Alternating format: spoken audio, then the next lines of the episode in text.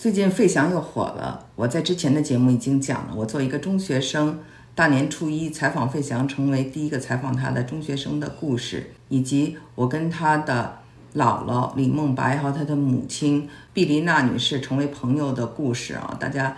可以去听，在这里呢，我就不再重复了。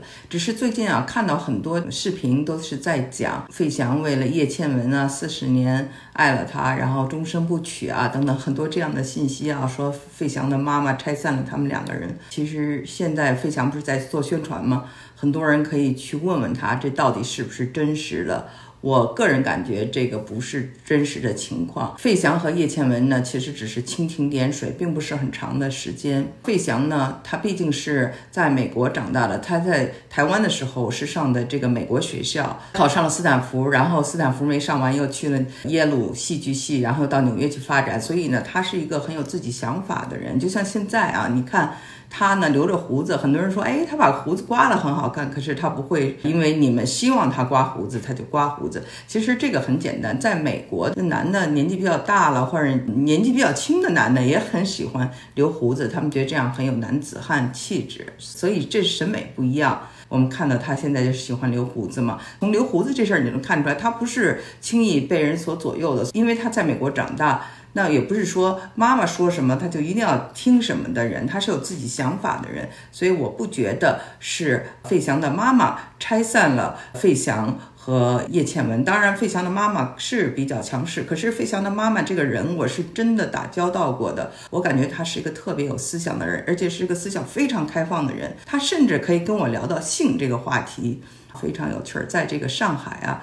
他的家里头，费翔给他买的房子里头，他讲当年呢有这么几点啊，一个就是春节联欢晚会，费翔为什么要穿红的，是他算出来的。费翔妈妈是一个命理专家，研究命理，当时已经研究了四十多年了，跟我说，那现在就更久了，也是时隔很多年了。我现在已经在美国生活了，我们也没有什么联系了。费翔之所以穿红，他知道，因为穿了红会红的发紫啊，这都是他算出来的。再说。当时呢又是春节，所以喜庆。综合各种原因呢，费翔要穿红色。那么他也提到了，费翔是冬天生的，他缺火，需要火，所以唱冬天里的一把火。费翔的生日是十一月二十几号，反正就是二十四到二十六号之间，我不。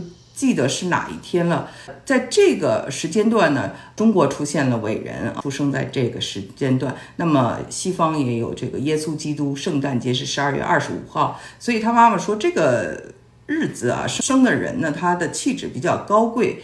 其实他也没有说错，费翔确实是挺高贵的。当然，从妈妈自己嘴里说出来，你会觉得哦，这个妈妈特别爱她的孩子。其实他没有说错。这个妈妈说话的时候，其实她是非常的公正的。她并不是把这个费翔吹上天的。她也说了，费翔的命中呢，就是很能表现自己，很有表现力，他能把他的才华给表现出来。说有的人的命呢，都是他再有才华，他不一定有机会能够完全的发挥出来，表现出来。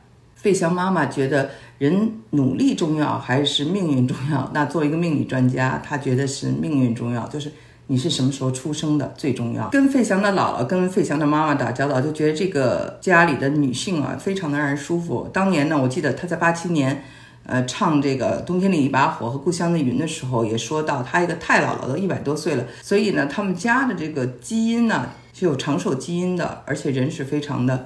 和善的，但我们看到他做人也是一个非常的平易近人的这么一个谦谦君子。费翔的父亲我没有见过，但是听说很爱打高尔夫，后来到北辰高尔夫还做过一段总经理，大概是两千零九年去世的吧，还是什么时候？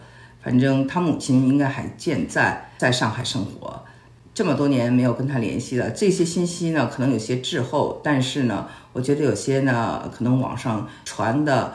是大家的一种想象，不一定呢就是事实。而他的母亲真的是，我认为啊，是一个非常可爱的人，他也非常爱他的妈妈。